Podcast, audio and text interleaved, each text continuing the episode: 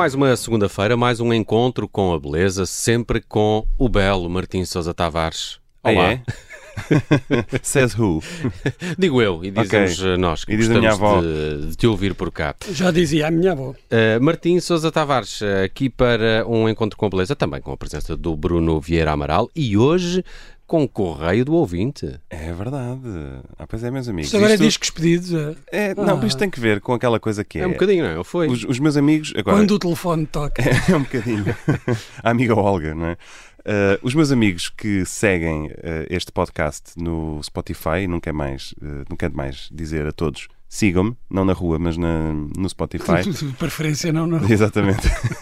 Um, in- interagem. Temos lá um, um pequeno clube, vai, que eu vou fazendo umas sondagens e recebo uns comentários e umas coisas. E em dezembro fizemos aqui um episódio sobre, o- sobre o Cáucaso, se bem se lembram, sobre o que era ser caucasiano. E nesse episódio eu fiz um quiz que era de que zona do mundo é que querem ouvir um episódio.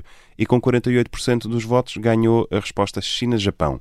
Portanto, o episódio de hoje é para os ouvintes que quiseram China-Japão. Quem não queria China-Japão pode ir embora e volta aqui para a semana. Muito obrigado, foi um prazer. Então, hoje vamos ouvir a música de uma lenda chinesa, que é a lenda dos amantes borboleta, que é a menina Zhu e o menino Liang. Uh, vou primeiro contar a história uh, para depois falar um bocadinho da peça. Então, a Ju, eh, podemos, podemos pensar que é a Ju, tipo a Juliana, Uhum. assim, mas, A Ju, mas verdade é Ju, amiga é Z-H-U. É uma rapariga que. Isto, isto passa-se mais ou menos há 1500 anos, mas a história é bastante atual.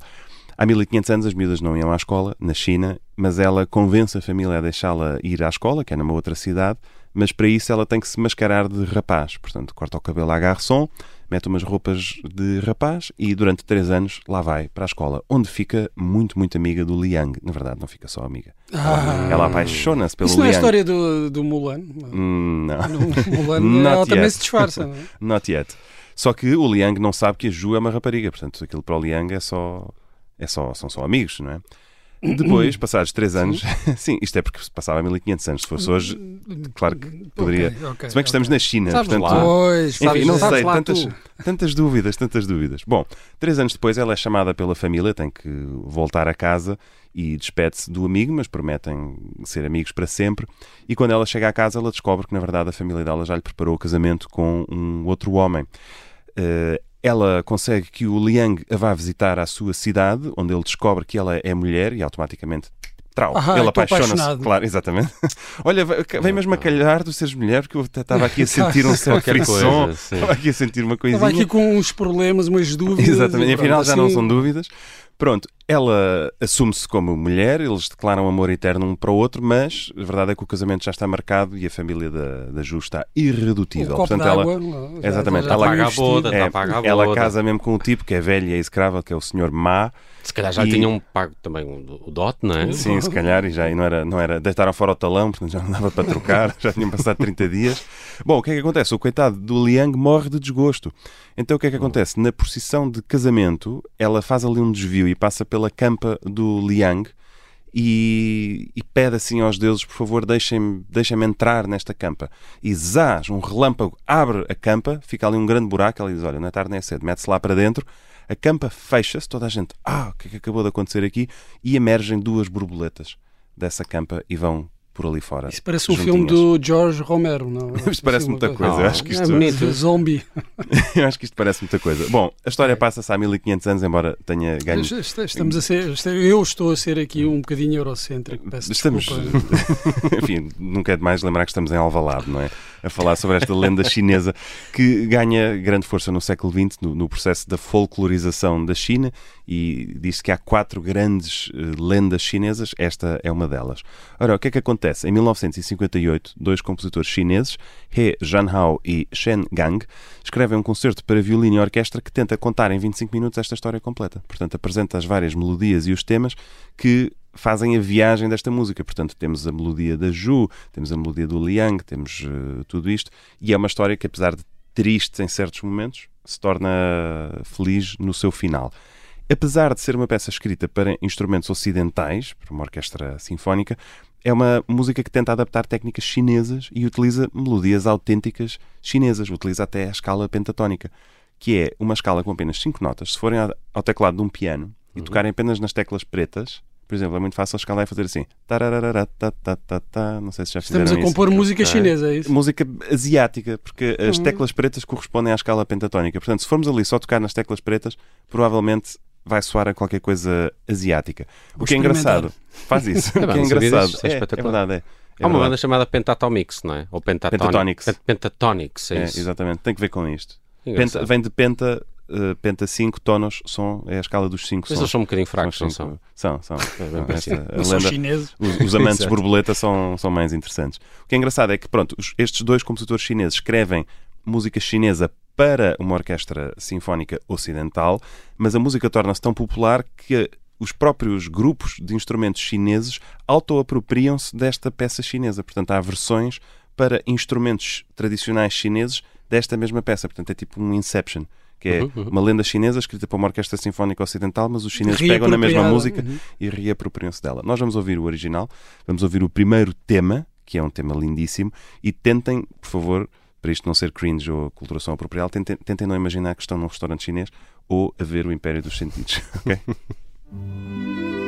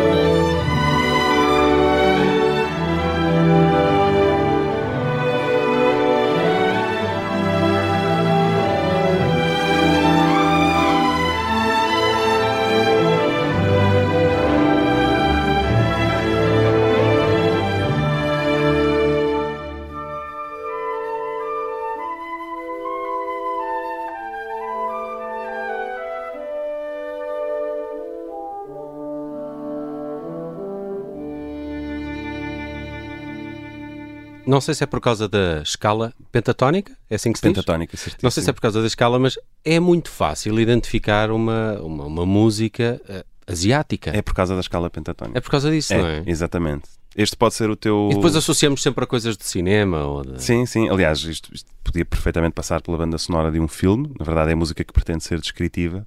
Mas o engraçado é que isto não pode-nos parecer cringe, tipo, ah, isto tá- parece, parece chinês. Não, isto é mesmo, é mesmo Uhum. chinês. É mesmo Mas é engraçado a viagem que a música faz de ter sido fe- feita É por verdade. chineses E sabes onde, é que a ela orquestra ainda, sabes onde é que ela ainda vai parar? Esta é a música mais escolhida para provas de patinagem artística.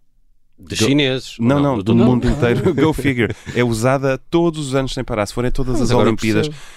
Seja de, de mulheres, de homens, seja de pares, está sempre lá. Butterfly Lovers, com diferentes coreografias, com diferentes rotinas, é impressionante. Não sei o que é que esta música tem, que eles dizem, pá, tem que ser com aquela. E é com aquela que eu vou ganhar o ouro. Muito bem.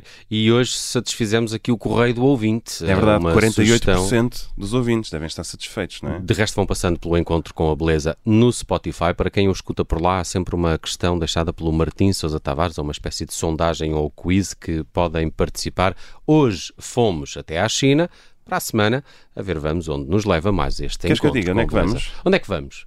Queres mesmo saber? Já agora. Olha, vamos a Cremona. A Cremona? Aham, no Ok. norte de É Itália. aqui mais pertinho. É um bocadinho Pois é. mais perto, sim. Bora para Cremona. Bora para Cremona. No próximo encontro com a beleza. Siga.